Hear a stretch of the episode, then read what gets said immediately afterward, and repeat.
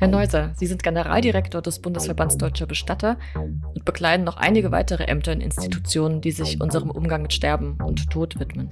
In welchen Bereichen sehen Sie die größten Veränderungen, die durch den digitalen Wandel auftreten?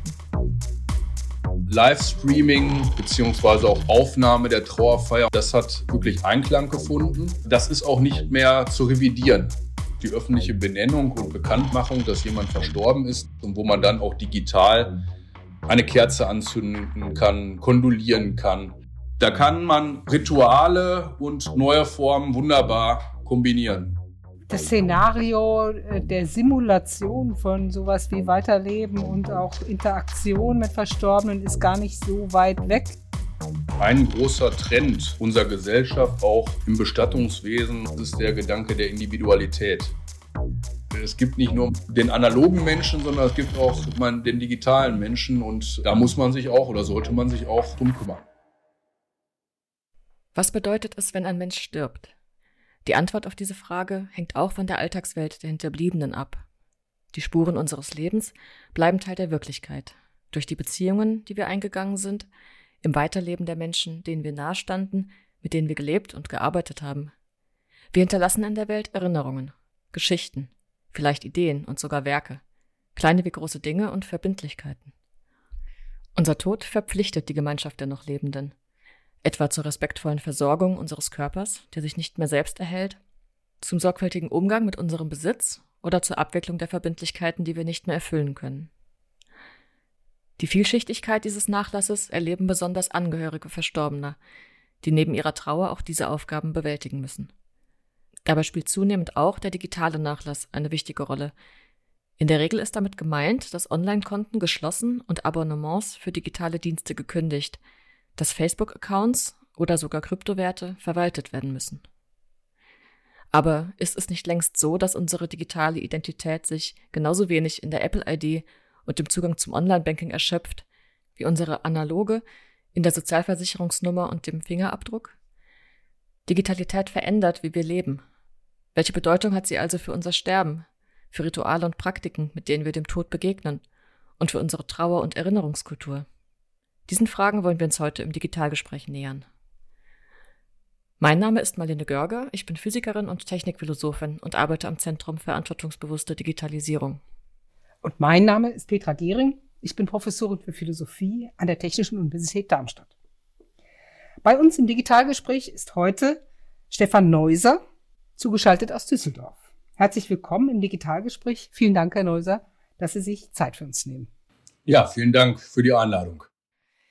Herr Neuser, Sie sind Generaldirektor des Bundesverbands Deutscher Bestatter und bekleiden noch einige weitere Ämter in Institutionen, die sich unserem Umgang mit Sterben und Tod widmen.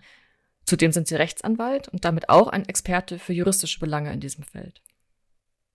Der Tod ist seit Menschengedenken eines der ganz großen Motive unseres Daseins das Sterben hat als Oberbegriff unzählige Facetten.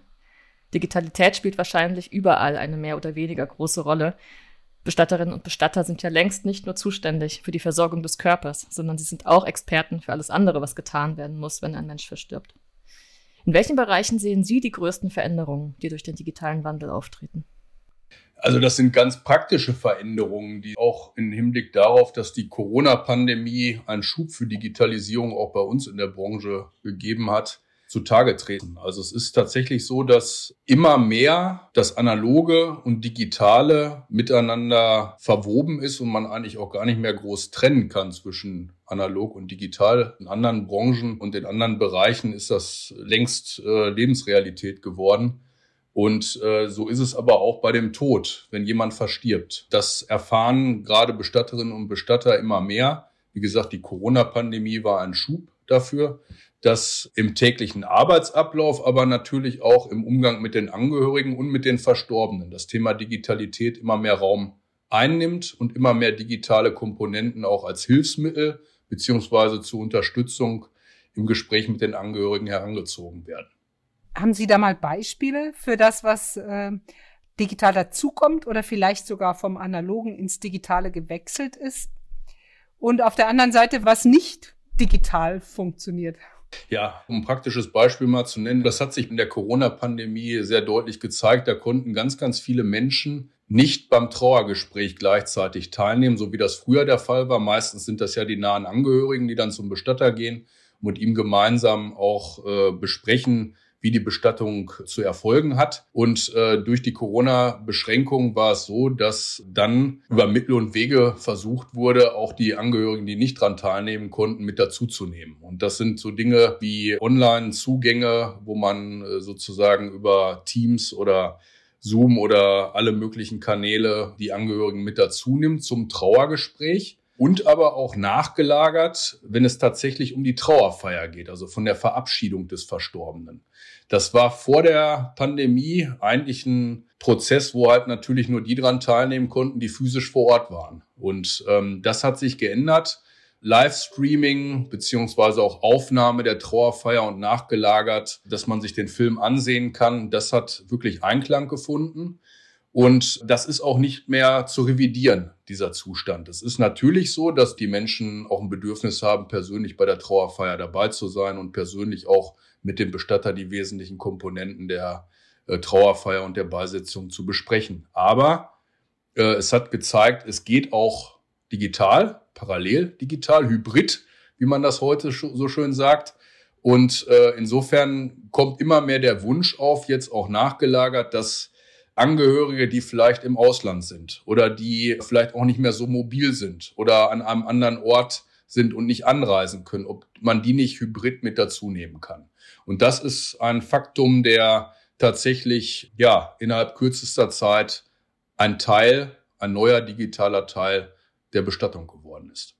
Das heißt, der Kreis der Beteiligten vergrößert sich dadurch. Genau. Es ist eigentlich ja auch insofern sehr schön, wenn man diese beiden Möglichkeiten hat, wenn jemand äh, selber auch vielleicht aufgrund von gesundheitlichen Einschränkungen eigentlich nicht hätte dran teilnehmen können oder irgendwo anders ist, wo er gerade in dem Moment von dem Tod erfährt und vielleicht berufsbedingt im Ausland ist und nicht so schnell zurückkommen kann, dann wäre er bevor es diese neue Form gegeben hat, einfach ausgeschlossen gewesen und hätte tatsächlich nicht teilnehmen können. Und so hat man natürlich eine Erweiterung des Adressatenkreises. Und wenn Sie da jetzt so filmen, entweder einfach hybrid arbeiten oder aber so auch Mitschnitte machen, so habe ich das jetzt rausgehört, man kann es auch aufzeichnen.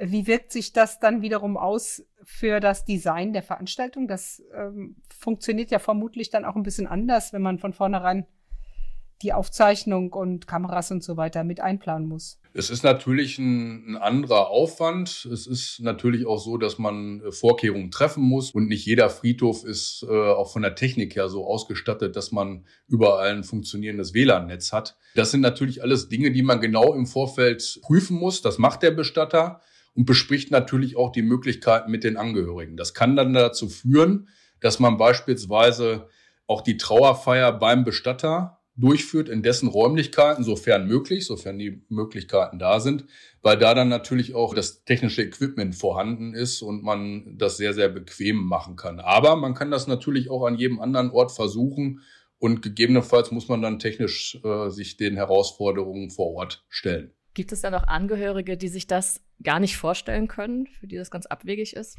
Vielleicht sogar auch diesen Ortswechsel vorzunehmen, um die Technik dann einsetzen zu können?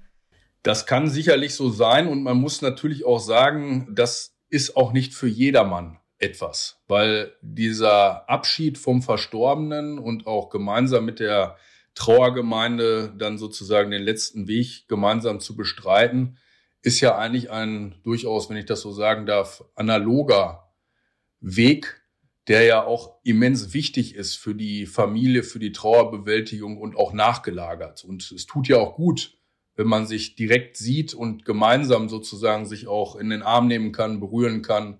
Äh, wenn Kinder dabei sind, dass sie auch einfach mal den Sarg oder die Urne anfassen können, um das überhaupt zu begreifen, dass da jemand verstorben ist aus dem engeren Familienkreis. Gerade wenn man sich vorstellt, wenn jetzt jemand in jungen Jahren verstorben ist und vielleicht Familie hat, dann ist das für die Kinder immens schwer, das überhaupt zu begreifen, dass auf einmal der Vater oder die Mutter nicht mehr da ist. Und insofern ist es ganz, ganz wichtig, dass man dann in dieser Situation auch dabei ist und auch gestalterisch gibt es ja ganz tolle Möglichkeiten, dass man zum Beispiel den Sarg vorher gemeinsam gestaltet. Das sind alles analoge Formen, indem man den bemalt oder was mit dem Sarg beilegt äh, als Ritual, dass das dann auch begreifbar macht. Und insofern ist dieser analoge Faktor auch ungemein wichtig und wird auch äh, nicht durch die digitalen Wege vollends ersetzt werden.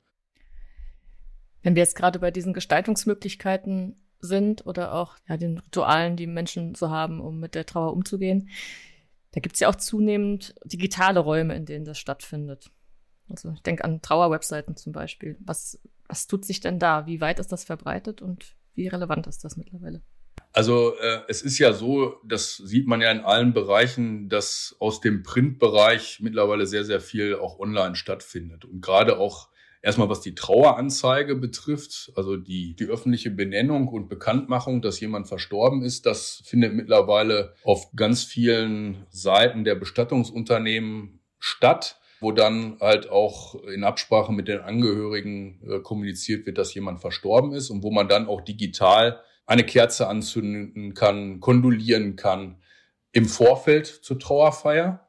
Das kann bis dahin gehen, dass man sogar auch selbst Dienstleistungen schon im Vorfeld über diese Seiten sozusagen bucht. Also ich nenne mal ein Beispiel, wenn man jetzt ortsfremd ist und vielleicht auch nicht den Gärtner vor Ort kennt, dann gibt es oftmals die Möglichkeit, dass man digital erstmal kondoliert, eine Kerze anzündet und dann vielleicht auch über die Seite schon online eine Blumenbestellung beim ortsansässigen äh, Floristen auslöst. Das sind Dinge, die sozusagen mittlerweile völlig üblich sind. Und ich habe es vorhin ja auch schon mal ganz kurz erwähnt, oftmals wird es ja auch gewünscht, dass filmisch zu Lebzeiten bestimmte Aktivitäten gezeigt werden vom Verstorbenen, um einfach der Individualität Ausdruck zu verleihen. Also das, was die Angehörigen wünschen, den Verstorbenen nochmal vorzustellen, auch ihnen im Rahmen der Trauerfeier gebührend äh, Raum zu geben. Und äh, diese Mitschnitte, die dann von der Trauerfeier gemacht werden, die werden hinterher auch online gestellt, wenn das die Angehörigen wünschen.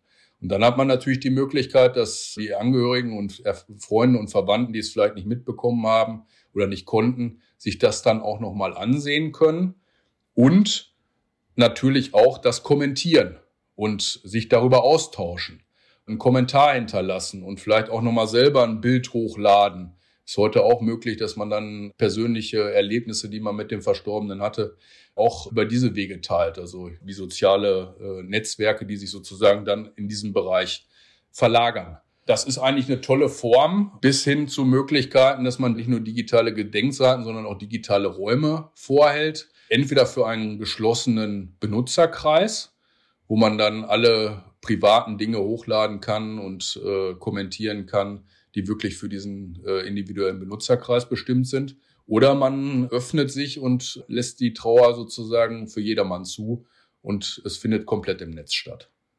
Das heißt, das gibt's auch beides. Im WWW auch ganz offen so richtig sozusagen publiziert. Genau.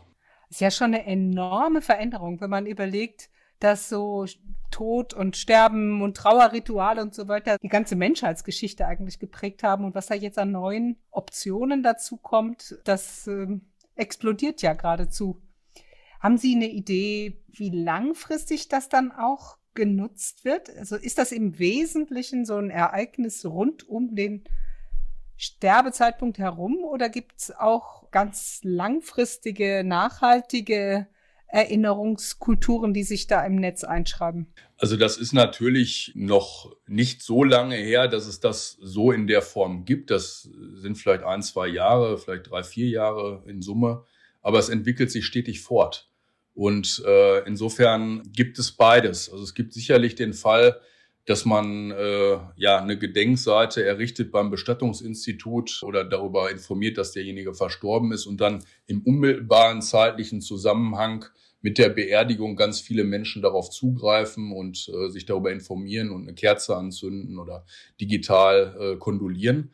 Es gibt aber auch Formen, wo das sozusagen durch die Familie gewünscht auch länger anhaltend ist und dann beispielsweise zu Geburtstagen oder zu Todestagen oder zu besonderen Ereignissen, die in der Vergangenheit wichtig waren, man immer wieder sich auch digital trifft. Äh, es gibt beispielsweise ja auch Möglichkeiten, dass man auf dem Friedhof mittlerweile einen QR-Code beim Grabstein oder auf dem Grabstein hinterlässt, wo man dann eine Webseite hinterschaltet, wo ein Leben lang sozusagen auch oder ewig der Verstorbene sozusagen dann auch weiter existent ist. Und wenn man den Friedhof besucht, kann man sozusagen dann durch Scannung des QR-Codes erfahren, wer war derjenige und was hat die Trauergemeinde jetzt seitdem auf der Seite beigetragen. Das finde ich total interessant und ich frage mich gerade, ob das eher eine Erweiterung sozusagen des Raumes ist, der für Informationen über den Verstorbenen vorbehalten wird oder vorgehalten wird. Wir kennen ja den Grabstein, der ist unterschiedlich aussagekräftig. Ist das eher sowas, dass also dieser digitale Bereich als ähm, Erweiterung dieses Grabsteins betrachtet wird oder ist das nochmal anders? Hat dieser Ewigkeitsaspekt da auch eine große Bedeutung? Also ich denke, es ist eine Erweiterung und es ist einfach auch wiederum ein Ausdruck dessen, dass ein großer Trend unserer Gesellschaft sich auch im Bestattungswesen und alles, was damit zu tun hat, äh, manifestiert. Das ist der Gedanke der Individualität. Die Bedürfnisse sind einfach da. Vor ein paar Jahren gab es diese technischen Möglichkeiten nicht, aber jetzt gibt es diese technischen Möglichkeiten. Und es gibt unheimlich viel Unternehmen, die auch in dem Bereich jetzt mittlerweile digitale Angebote schaffen, für Trauernde beispielsweise, dass man sich austauscht. Start-up-Unternehmen, die wirklich auch den Fokus auch aus psychologischer Sicht den Fokus auf die Trauerarbeit legen, wo man sich untereinander vernetzen kann und auch mit Gleichgesinnten austauschen kann. Das sind neue Formen und aber auch in anderen europäischen Ländern, wo eine durchaus liberalere Bestattungskultur schon vorherrscht, sieht man, dass man zum Beispiel auch online den Friedhof besuchen kann. Also man muss gar nicht physisch jetzt zum Beispiel vor Ort sein, vor dem Grabstein, vor dem, vor dem Verstorbenen selber, sondern der Friedhof selber ist digitalisiert worden und dann kann man sozusagen auch denjenigen suchen, der da liegt und kann sozusagen dann auch auf dessen Seite gehen und dessen Vita erfahren oder äh, ähnliches erfahren. Das sind einfach Formen, ich glaube, da ist noch gar kein Ende in Sicht. Also da, da wird sich noch ganz, ganz, ganz viel tun. Eine Richtung könnte ja möglicherweise sein, dass auch als noch lebende Person ich anfange, das selber mitzugestalten. Also ein Stück des digitalen Nachlasses gewissermaßen auch schon selber arrangiere oder entscheide, was dann da später vielleicht noch zu sehen, zu hören, zu lesen sein wird. Gibt's das als Phänomen auch schon? So eine Art äh, präparierte Situation danach? Absolut. Und zwar eigentlich aus einer anderen Richtung kommt. Also dieser Vorsorgegedanke, so nenne ich es jetzt mal, also dieser Bestattungsvorsorgegedanke dass man sich mit seiner eigenen Endlichkeit auseinandersetzt und sagt, ich möchte eigentlich ganz gerne zum jetzigen Zeitpunkt, wo es mir gut geht, wo alles für mich klar ist, wo ich ein individualisiertes Leben führe, möchte ich eigentlich auch, dass das nicht mit meinem Tod endet, sondern ich äh, mir Gedanken darüber mache, wie soll die Trauerfeier aussehen, soll ein bestimmtes Catering kommen, sollen vielleicht auch berufliche oder private Komponenten mit in der Trauerfeier vorhanden sein. Also ich nenne mal so zwei, drei Beispiele. Wenn jetzt jemand begeisterter Motorradfahrer war, kann es durchaus sein mittlerweile, dass das Motorrad auch neben dem Sarg steht. Oder wenn jetzt jemand eine Affinität zu einem Sportverein hatte, kann es sein, dass die Urne oder der Sarg in den Vereinsfarben äh, gestaltet wird oder ähm, die Blumendeko entsprechend gewählt wird oder aber wenn jemand kulinarisch affin war, dass er sagt, okay, ich möchte eigentlich nicht Streuselkuchen und äh, ja Butterbrote gereicht wissen, sondern ich möchte eigentlich ganz gerne, dass mein Lieblingsitaliener kommt und alle vielleicht auch noch ein Prosecco trinken und bunte Kleidung tragen. Diese Vorsorgegedanke, das kommt immer mehr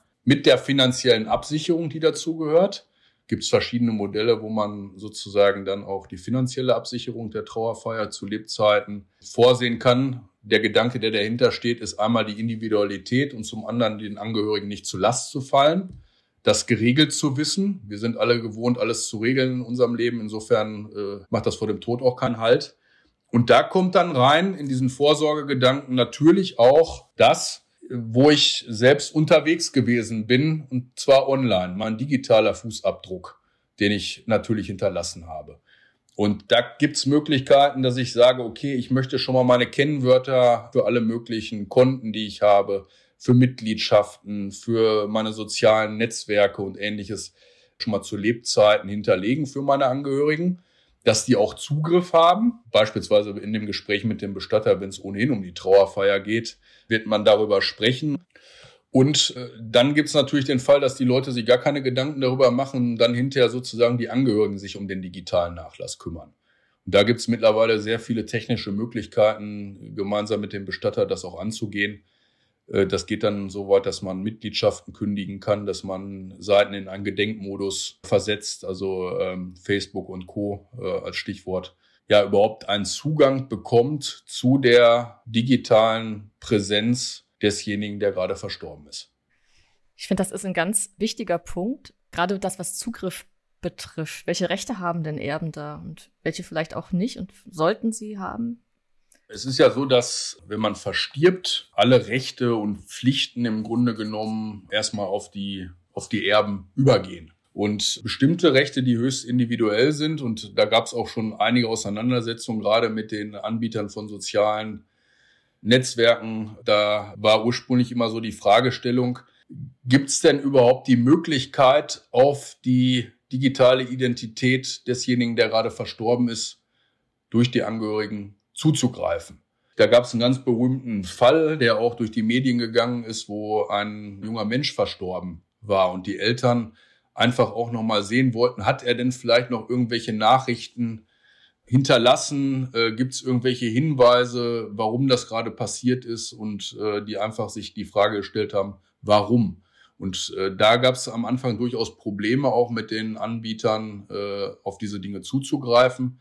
Wie gesagt, es gibt mittlerweile Dienste, die screenen, wo wer wie aktiv war. Gibt es irgendwelche Online-Konten? Gibt es irgendwelche vertraglichen Beziehungen? Gibt es irgendwelche sozialen Netzwerkaccounts, die den Angehörigen dann einen Überblick geben, wo derjenige tatsächlich aktiv war. Und dann kann man als Angehöriger entscheiden, möchte ich, dass bestimmte Mitgliedschaften oder ähnliches gekündigt werden, weil ich als Erbe das nicht mehr weiterführen will. Und möchte ich gegebenenfalls diese Seiten äh, in einen Gedenkmodus versetzen, damit halt die Freunde über die sozialen Netzwerke das auch wissen und dem nicht womöglich noch weiterhin Nachrichten zusenden. Weil das ist ja auch eine Sache, die, die durchaus auch für die Angehörigen schwierig sein kann, wenn äh, diejenigen gar nicht wissen, dass derjenige verstorben ist und dann weiterhin mit ihm versuchen, in Kontakt zu treten. Also das muss man im Einzelfall dann sehen kann man gar nicht pauschalisieren, aber unsere Empfehlung ist tatsächlich, sich genauso wie man sich mit anderen Dingen zu Lebzeiten äh, befasst und auch im Rahmen der Vorsorge für die eigene Bestattung, dieses Thema nicht auszuklammern, sondern wirklich auch äh, für sich präsent zu haben. Mensch, es gibt nicht nur den analogen Menschen, sondern es gibt auch man, den digitalen Menschen und äh, da muss man sich auch oder sollte man sich auch durchaus drum kümmern. Der digitale Mensch kann ja auch sehr intim sein. Also es ist ja eine Menge an Datenspuren, äh, die da anfällt, über die man sich unter Umständen auch gar keine Gedanken macht und so. Man kann sich nicht vorstellen, es ist für Verstorbene okay, wenn Angehörige das alles übernehmen und lesen und filtern und sagen, wichtig, nicht wichtig und so weiter. Man könnte sich aber auch genauso gut vorstellen, dass ein Mensch das vielleicht gar nicht will. Dass Erben, vielleicht sogar gesetzliche Erben, dann da diese tiefen Einblicke kriegen Schon die Dichte einer solchen digitalen Spurenwelt ist ja schon was anderes, als wenn ich sage, naja gut, meine Bücher und mein Schreibtisch, da guckt dann irgendwann, wenn ich tot bin, auch mal jemand anders drauf. Gibt es da nicht auch Konflikte oder die Situation, dass Menschen das mutmaßlich gar nicht gewollt hätten? Absolut. Und das ist ja das, was eigentlich immer im Fokus stehen sollte, der Wille des Verstorbenen. Ne, das spiegelt sich ja in der gesamten Bestattung wieder. Das heißt, bei so Fragestellungen beispielsweise, möchte ich erd- oder Feuer bestattet werden? Wenn das keiner weiß, bestimmen das die Angehörigen. Wenn ich es zu Lebzeiten festgelegt habe, dann ist es so, wie ich es festgelegt habe. Und genauso ist es wahrscheinlich auch mit den ganzen digitalen Fußabdrücken, die ich dann hinterlasse. Wenn ich mir da keine Gedanken zu Lebzeiten zu mache, dann verlagere ich das Thema in Richtung meiner Angehörigen. Und dann kann es genauso zu diesen Konflikten oder auch Situationen kommen, die weder eigentlich die Angehörigen gut finden, noch eigentlich vielleicht derjenige, der jetzt gerade verstorben war, weil er sich da keine Gedanken zu gemacht hat. Und insofern ist das eigentlich sogar an dieser Stelle von unserer Seite aus ein Appell, das mit in den Fokus zu nehmen. Weil dann kann ich es selber bestimmen, ob mein digitales Leben, ob ich das offenlegen möchte vor allen oder vor Leuten, vielleicht mit denen ich gar nicht so viel zu tun hatte, aber es entfernte Verwandte sind und die sich jetzt um die Bestattung zu kümmern haben. Oder aber, dass ich es halt so regle, dass ich äh, zu Lebzeiten klar verfüge, was gemacht werden kann und was nicht gemacht werden kann. Genauso wie ich es beim Testament ja auch machen kann. Sie sind auch Anwalt. Gibt es das tatsächlich, dass da auch letztlich sogar Prozesse geführt werden um Fragen, die mit digitalem Nachlass zu tun haben? Also ist mir noch nicht bekannt, dass es konkrete Fälle gibt, aber aus der Praxis äh, als Bundesverband haben wir einen Deckungsgrad von 85 Prozent aller Bestattungsunternehmen in Deutschland, also 3200 Unternehmen. Und da kriegen wir natürlich sehr, sehr viel mit. Auch gerade, wenn Angehörige uns anfragen oder es auch mal einen Konflikt gibt. Wir haben eine Schlichtungsstelle beispielsweise und da sind solche Themenstellungen natürlich auch zunehmend Thema, dass der Bestatter auf der einen Seite sich um den Verstorbenen kümmert und auf der anderen Seite die Angehörigen bei sich am Tisch sitzen hat, wo genau diese Themen hochkommen. Ne? Und gerade dieser digitale Part eines Menschen, Sie haben es ja vorhin schon angesprochen, kann ja sein, dass das durchaus was Intimes ist. Und dass da ja bestimmte Dinge zu Lebzeiten sich derjenige drum gekümmert hat oder irgendwo eine Mitgliedschaft hatte oder ähnliches, was vielleicht wirklich seine Privatsphäre betrifft und die er zu Lebzeiten auch gar nicht jedem unbedingt kundgetan hat. Und das kommt dann gegebenenfalls zum Tragen. Man kann aber auch, das ist vielleicht auch noch äh, wichtig, man kann aber auch, wenn man mit dem Bestatter spricht und dann so ein wirkliche, so einen Dienst drüber laufen lässt, wo war wer wie aktiv, wo gibt's welche Mitgliedschaften, das ist ja eine Maschine, die dahinter steht, kann man bestimmte Themen auch aussparen. Das äh, würde der Bestatter auch im Vorfeld dann den Angehörigen sagen, äh, dass bestimmte Dinge einfach auch gar nicht aufgelistet werden. Könnte man den Bestatter auch bitten, alles zu löschen? Also es ist so, dass das die Angehörigen tatsächlich dann entscheiden, um welche Sachen er sich wie zu kümmern hat. Also es sind so profane Dinge wie Kündigung einer Mitgliedschaft oder Auflösung eines Kontos äh, beim, bei einer Online-Bank oder ähnliches. Das kann man sozusagen im Einzelfall dann entscheiden. Und wenn die Angehörigen sagen, okay, äh, bitte lösch alle relevanten Themenstellungen und kündige die Vertragsverhältnisse. Darum geht es meistens, muss ich dazu sagen, weil viele Angehörige gar nicht wissen, was hatte der denn jetzt für finanzielle Verpflichtungen. Und das ist natürlich eine große Hilfe, wenn ich mich durch Aktenordner wühle und äh, sozusagen äh, nachsehen muss, wo war der überall aktiv oder jetzt monatelang die Kontoauszüge mir angucke was wird wann, wo, wie abgebucht, das kann man natürlich dann relativ schnell vereinfachen, hilft den Angehörigen auch ungemein. Und insofern, das sollte man mit dem Bestatter besprechen und kann im Einzelfall sicherlich auch sagen, möchte da gar nichts von wissen, kümmere dich da drum und äh, dann ist gut. Aber im Wesentlichen kündigen Sie dann eher, als dass Sie jetzt einfach auch Datenspuren verschwinden lassen. Genau, das muss man vielleicht auch nochmal ganz klar sagen. Es geht primär, wirklich primär nicht um ja, das Auslöschen von Datenspuren, was teilweise auch gar nicht geht, ne? also was teilweise auch gar nicht möglich ist. Es geht in erster Linie wirklich darum, einen Überblick zu bekommen über den Nachlass, und zwar den digitalen Nachlass. Kommt es umgekehrt auch vor, dass im Rahmen der Nachlasspflege Daten wiederhergestellt werden müssen? Das äh, kommt auch vor. Äh, und zwar ist das oftmals so, dass während dieser Recherche, wie jemand sozusagen digital unterwegs war, beispielsweise die Angehörigen noch einen Laptop finden oder ein elektronisches Device finden, sagen, ja, hier müssen wir auch mal gucken, hier habe ich keinen Zugang zu oder ich habe einen Zugang dazu, aber äh, hier müssen irgendwelche Dokumente sein, auf die ich nicht zugreifen kann, dann kann man das natürlich auch mit IT-Forensikern versuchen, äh, wieder sichtbar zu machen. Wenn es da so Recherchedienste sozusagen gibt, das ist ja eine interessante Vorstellung, dass da der Anlass, dass jemand gestorben ist, dann tatsächlich auch so Recherchen legitimiert. Wo war die Person überall unterwegs? Ist das irgendwie eine Art Ausnahmegenehmigung, weil es um, um jemand Gestorbenes geht? Oder sind das einfach so ganz normale Recherchedienste, die jeder und jede in Anspruch nehmen könnte? Ich sag mal so einfach was Detektivisches?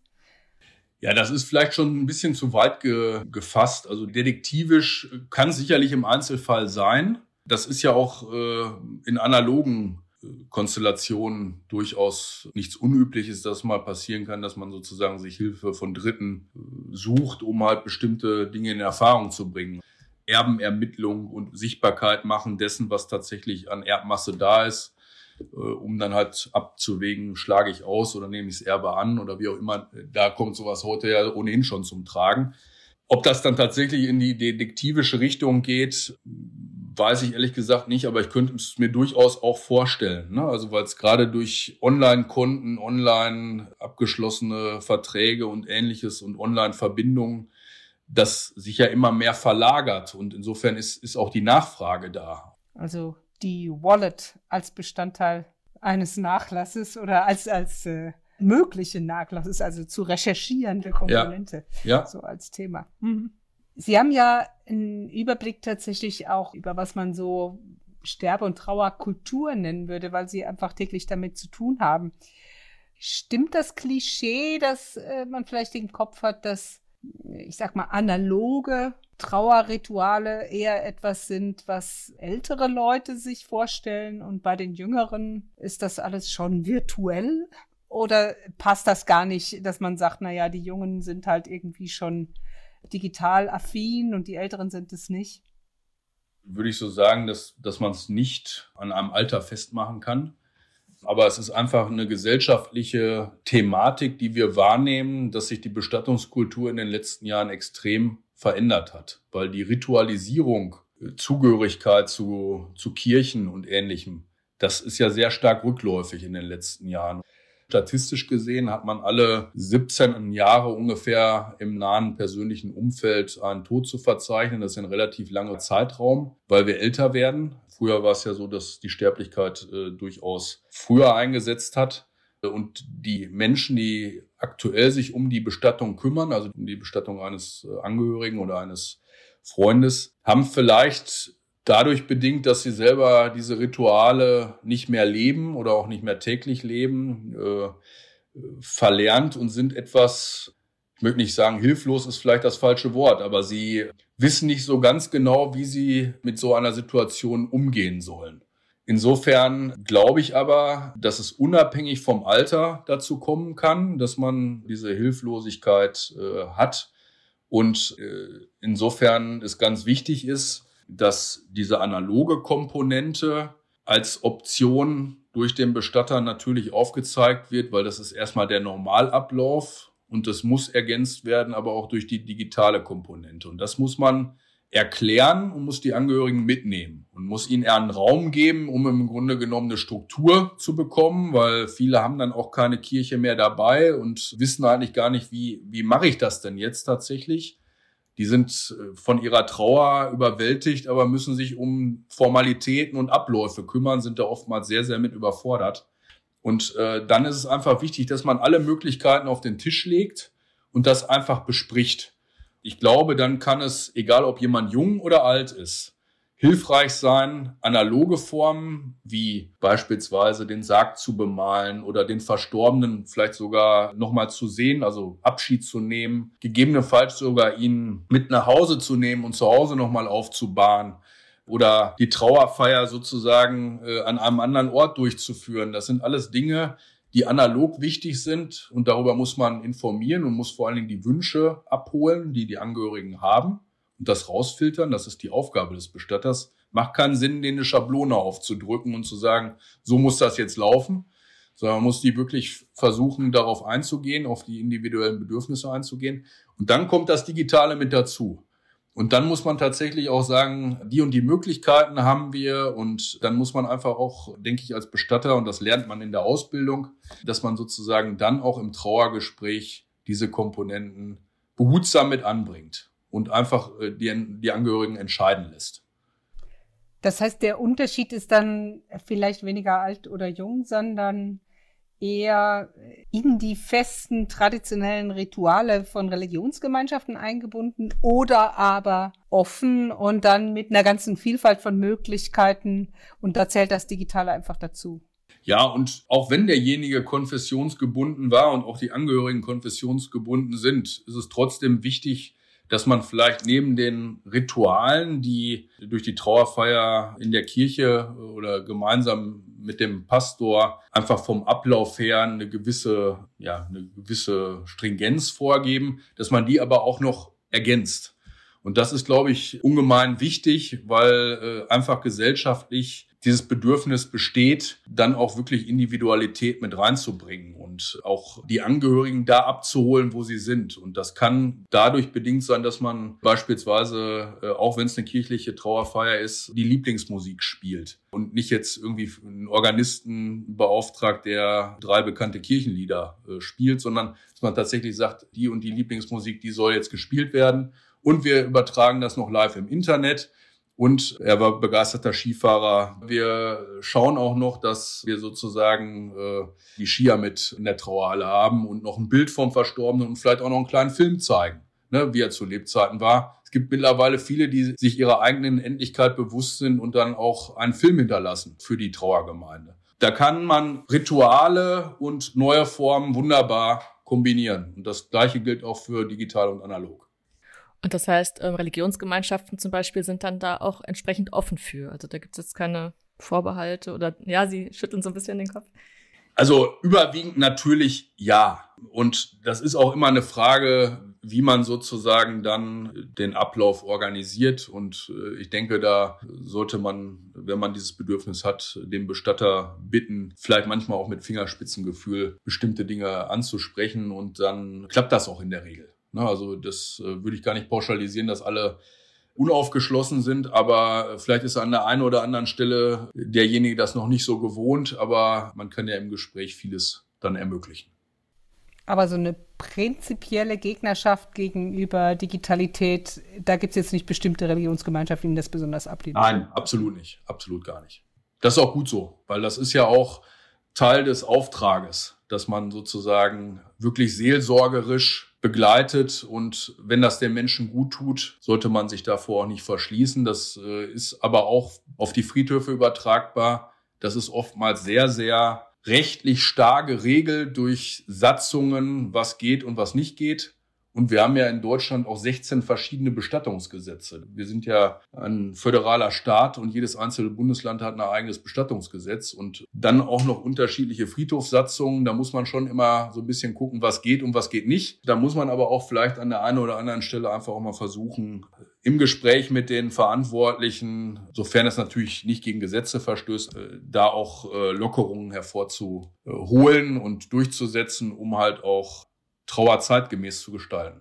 Wenn wir um die Gestaltung oder über die Gestaltung sprechen, bin noch so ein bisschen bei diesen Angeboten, die gerade Unternehmen machen oder insbesondere auf Facebook machen, ähm, also Seiten in den Gedenkmodus zu stellen zum Beispiel. Das hat dann ja ein bestimmtes Design und auch eine bestimmte Anmutung, die möglicherweise auch vorgegeben wird. So genau weiß ich das gar nicht. Aber gibt es da Elemente, wo Sie im ersten Moment dachten, hm, das ist jetzt aber interessant, damit habe ich nicht gerechnet, das ist irgendwie neu und anders oder orientiert sich das doch relativ stark an den bereits etablierten Formen, Ausdrucksformen?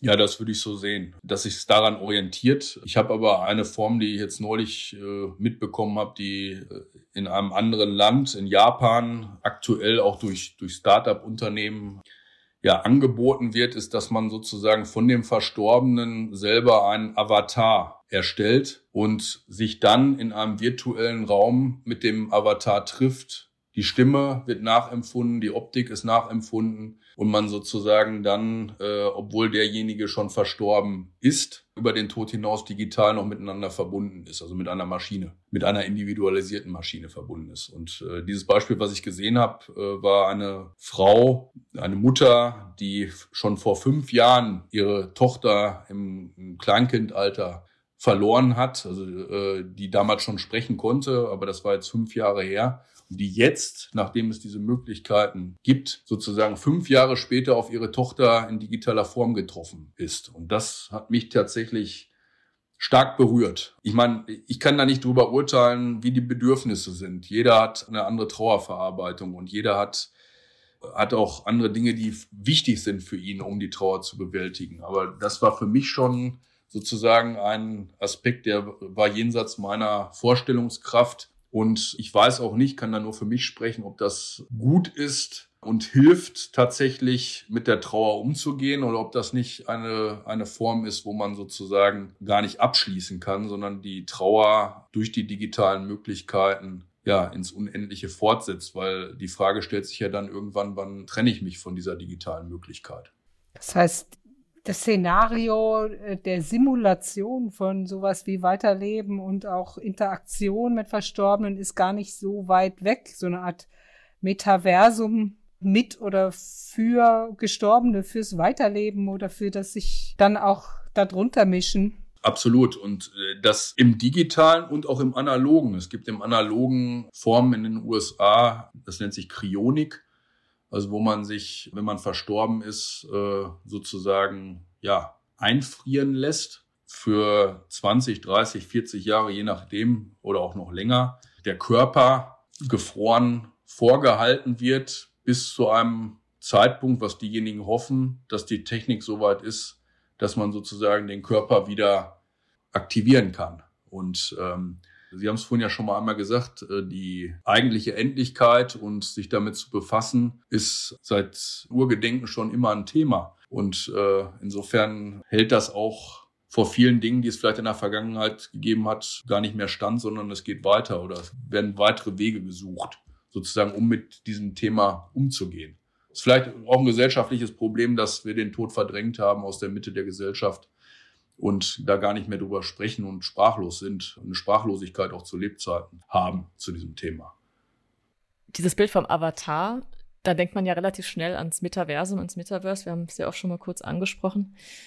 Hm, ich habe mich im Vorfeld gefragt, ob Bestatter bereits Angebote fürs Metaversum oder für sowas wie das Metaversum planen oder ob das gar keine Rolle spielt und man eher schaut, was die, was die NutzerInnen da selbst entwickeln. Beides. Also ich glaube, das ist ein kontinuierlicher Veränderungsprozess, wo sozusagen Wünsche und äh, Bedürfnisse sich ja weiterentwickeln und insofern natürlich auch äh, der Bestatter offen dafür ist und auch schaut, was, was geht technisch und was geht technisch nicht und das auch einfach mitnimmt, was die Angehörigen äh, wollen und äh, erfragen. Unsere Branche hat ja auch eine Zuliefer, einen Zuliefererbereich, wo unheimlich viel ja, Softwarefirmen, aber auch Startup-Unternehmen mittlerweile dieses Thema für sich entdeckt haben und weiterentwickeln. Und äh, wir hatten jetzt vor kurzem, als es wieder möglich war, vor äh, zwei Monaten eine große internationale Messe, eine Bestatterfachmesse hier äh, in Düsseldorf mit über 10.000 Fachbesuchern und äh, 23 Nationen äh, und 230 Ausstellern.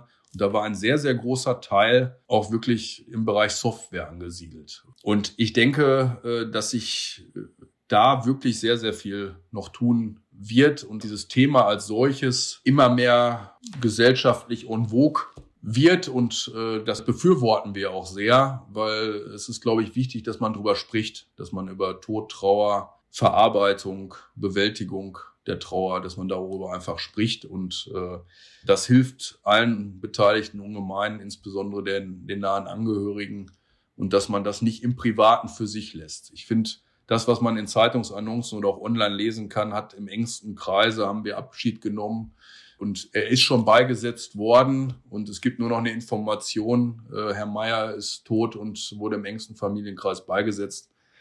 Das ist eine Privatisierung von Trauer, die man aus Sicht der nahen Angehörigen verstehen kann, weil es für sie vielleicht wichtig ist oder sie vielleicht auch überfordert sind, wenn so viele Menschen kommen. Auf der anderen Seite nehmen sich die Menschen einfach die Möglichkeit, sich mit einer großen Vielzahl von Menschen auszutauschen, analog und digital. Das hilft, glaube ich, ungemein, auch für die, für die Trauer selber, und es wird auch demjenigen gerecht, der gerade verstorben ist. Der war vielleicht auch jemand, der sehr aktiv war, beruflich oder im privaten, im Vereinsleben. Und äh, warum sollte man dann das gesamte Umfeld außen vor lassen? Deswegen wäre es wichtig und es ist wichtig, darüber zu sprechen. Der Gedanke, der dahinter steckt, das im kleinen Kreis zu machen, damit es nicht so schwer wird, vielleicht darüber auch ein bisschen aufzuklären und andere nicht von der Trauer auszuschließen. Und damit sind wir für dieses Mal am Ende des Digitalgesprächs angekommen. Vielen Dank an Stefan Neuser vom Bundesverband Deutscher Bestatter für dieses spannende Gespräch und viele Grüße nach Düsseldorf. Dank auch Ihnen, liebe Zuhörerinnen und Zuhörer, wie immer fürs Zuhören, die Aufmerksamkeit und das Interesse. Wenn Sie mögen, hören wir uns in drei Wochen wieder zur nächsten Folge des Digitalgesprächs, dem Podcast von CVEDI, dem Zentrum Verantwortungsbewusste Digitalisierung.